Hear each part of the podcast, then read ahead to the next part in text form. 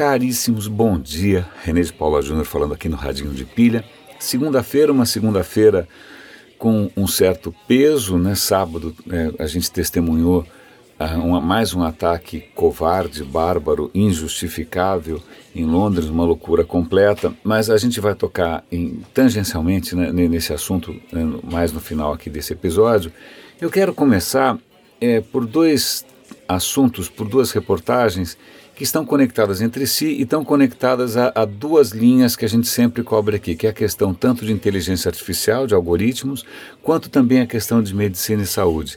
A primeira notícia é do Estadão, é, o Instituto do Cérebro em Natal, eu não conhecia, eles desenvolveram um método capaz de detectar sinais de esquizofrenia na primeira consulta com 80% de acerto. Convenhamos que, puxa vida, parabéns. Ainda mais porque, e eu vou dar link para isso aqui também, muitas vezes a esquizofrenia só é detectada tarde demais. O próprio Estadão faz uma reportagem com um rapaz que até tem uma história parecida um pouco com a minha, porque o rapaz passou pela escola politécnica, passou pela Microsoft e é, ele é mais novo.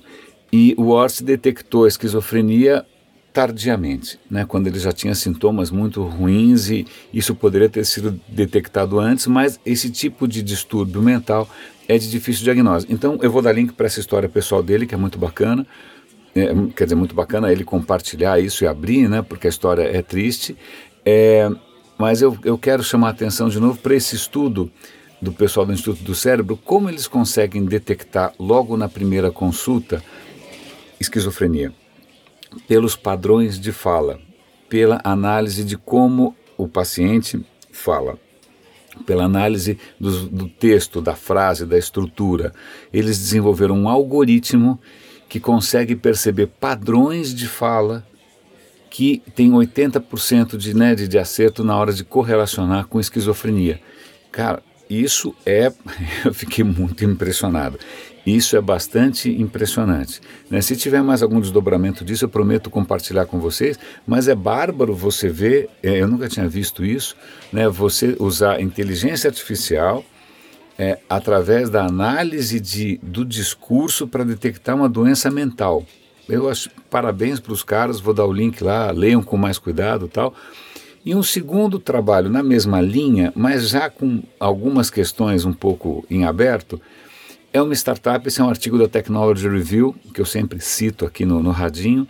Ele cita uma startup bilionária, literalmente, a startup chama Grail. Grail, não sei se vem daquela história do, do Santo Graal, porque Santo Graal em inglês é Holy Grail.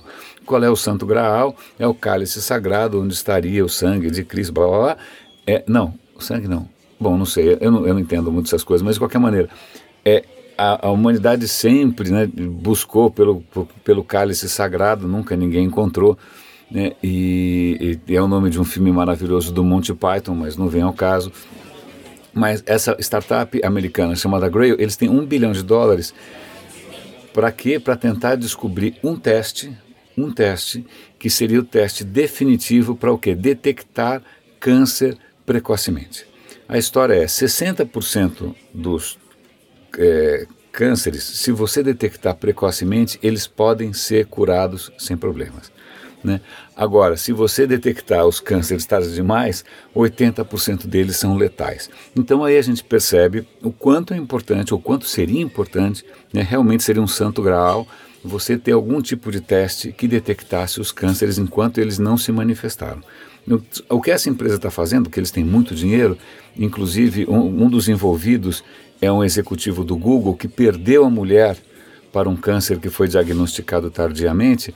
É, o que eles estão fazendo? Como eles têm muito dinheiro, eles estão dando 25 dólares para quem doar o sangue para eles pesquisarem. Então, eles vão gastar 3 milhões de dólares só com essa história, né, pegando amostras de sangue.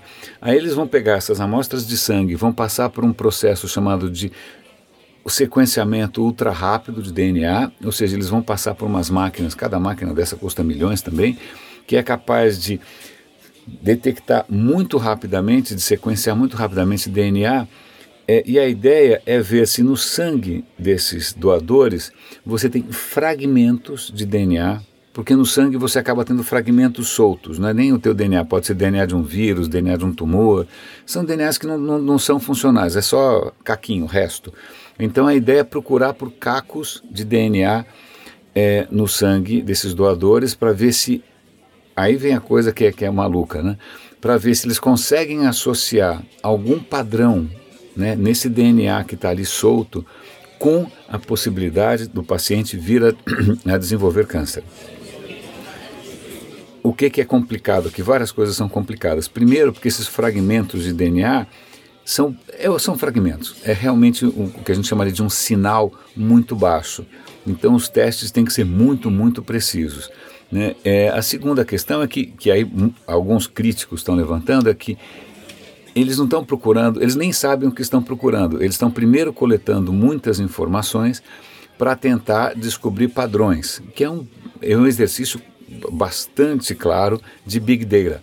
Né? Então eles vão botar algoritmos pesadíssimos para tentar achar algum padrão naquilo que eles encontram e tentar descobrir o que, que pode ser um sinal de câncer. Né? É, então, alguns críticos falam, pô, mas você nem sabe o que você está procurando. Né? Outros críticos dizem o seguinte, quanto que isso pode gerar de falso positivo, né? quanto que isso pode dar algum alerta falso. De repente aparece lá como positivo, vai ver, o cara tinha uma chance muito baixa. Né? Que problema isso pode dar? Eles até abrem um parêntese para o câncer de próstata, que muita gente diz que é, existe um exagero né, no tratamento precoce do câncer de próstata é que isso poderia estar tá sendo desnecessário e poderia estar tá causando mais problemas do que benefícios. Então, existem algumas críticas aqui. Repetindo, a primeira crítica é: os caras não sabem o que estão procurando. A segunda crítica é: isso pode gerar falsos positivos. A terceira crítica, o que é interessante, é: tá legal, vocês são bilionários, vocês têm todos os recursos do mundo, vocês vão extrair toneladas de informação. Agora vamos imaginar que vocês venham com algum tipo de teste concreto, de algum tratamento concreto. O quanto isso vai ser acessível? Né? Isso vai ser alguma coisa popular ou vai ser alguma coisa, como diria algumas pessoas por aí, para as elites? Né? Seria só para quem tem muito dinheiro. Né? Você está salvando o mundo ou você está salvando algumas pessoas ricas? Então tem uma série de questões em aberto aí. O que é muito impressionante para mim é que de cada doação de sangue eles pretendem extrair um terabyte de informação. Agora imagina o que, que é você colocar uma inteligência artificial para analisar são sei lá quantos milhares de pessoas eles vão é, é, testar é só dividir 3 milhões por 25, estou com preguiça aqui, vocês façam as contas. Agora multiplica isso por um tera, então vai ser realmente um esforço assim hercúleo, brutal. Mesmo assim, existem críticas.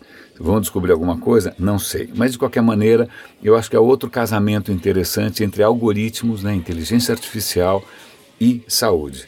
O que mais que eu tenho para comentar com vocês aqui? Eu sempre salvo no Pocket, né, que é aquele, aquele, aquela app em que eu salvo os favoritos. Eu mencionei esse de esquizofrenia. Ah, ok.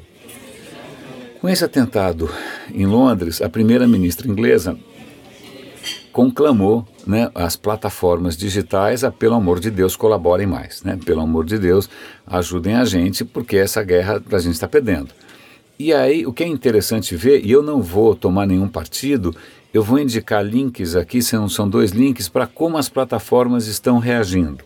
Então, o Facebook está prometendo vamos fazer mais coisas para é, é, expor o terrorismo. Caso a gente perceba sinais, a gente vai comunicar esse sinal às, às autoridades. Ao mesmo tempo, Google e outros players, Apple, por exemplo, ficam meio ali naquela linha divisória. Olha, já estamos fazendo bastante, mas, porém, a questão de escancarar a privacidade dos usuários continua sendo um tema delicado. Então, é, é um debate difícil de tomar partido, né? as mortes se acumulam, parece aquela música do, do Bob Dylan, né? How many times must, sei lá o que, quantas, quantos atentados precisam acontecer, né? A resposta está blowing in the wind. Então, eu acho que isso é um debate interessante. Eu vou dar o link aqui.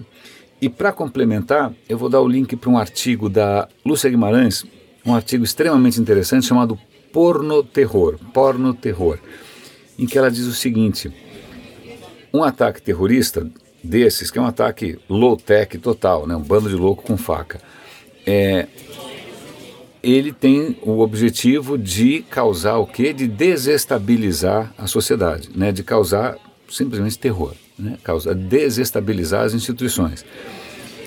A cobertura que a imprensa faz, seja por que razão for, busca de audiência, ou seja o que for, tanto faz, pode estar amplificando essa desestabilização, na medida em que ela repete sem parar cenas chocantes, em que ela repete sem parar o testemunho de pessoas que estão sofrendo, ou então que ela chama lá, porque o cara tem que encher linguiça, né? Ele está com uma imagem ao vivo, que não tem, ninguém está falando nada, aí ele vai chamar, mas olha, você que é um especialista, o que, que você acha que os terroristas vão fazer?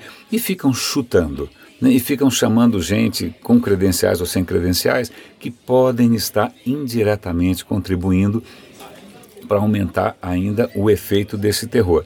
A questão é qual é a dose certa, né? Como é que a gente é... E aí tem dois lados aqui, né? Tem o lado do jornalismo clássico, que ainda consegue controlar a mensagem que passa e a exposição que dá.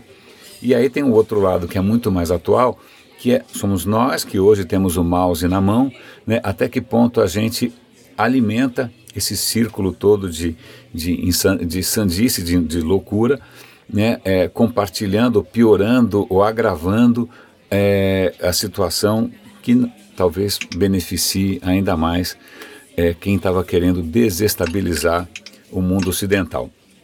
Caríssimos, René de Paula Júnior falando aqui no Radinho de Pilha. Minha garganta está né, dando umas pequenas falhadas, mas em breve espero não estar mais limpando o pigarro aqui com vocês. Muito obrigado pela atenção e super boa semana para todos nós.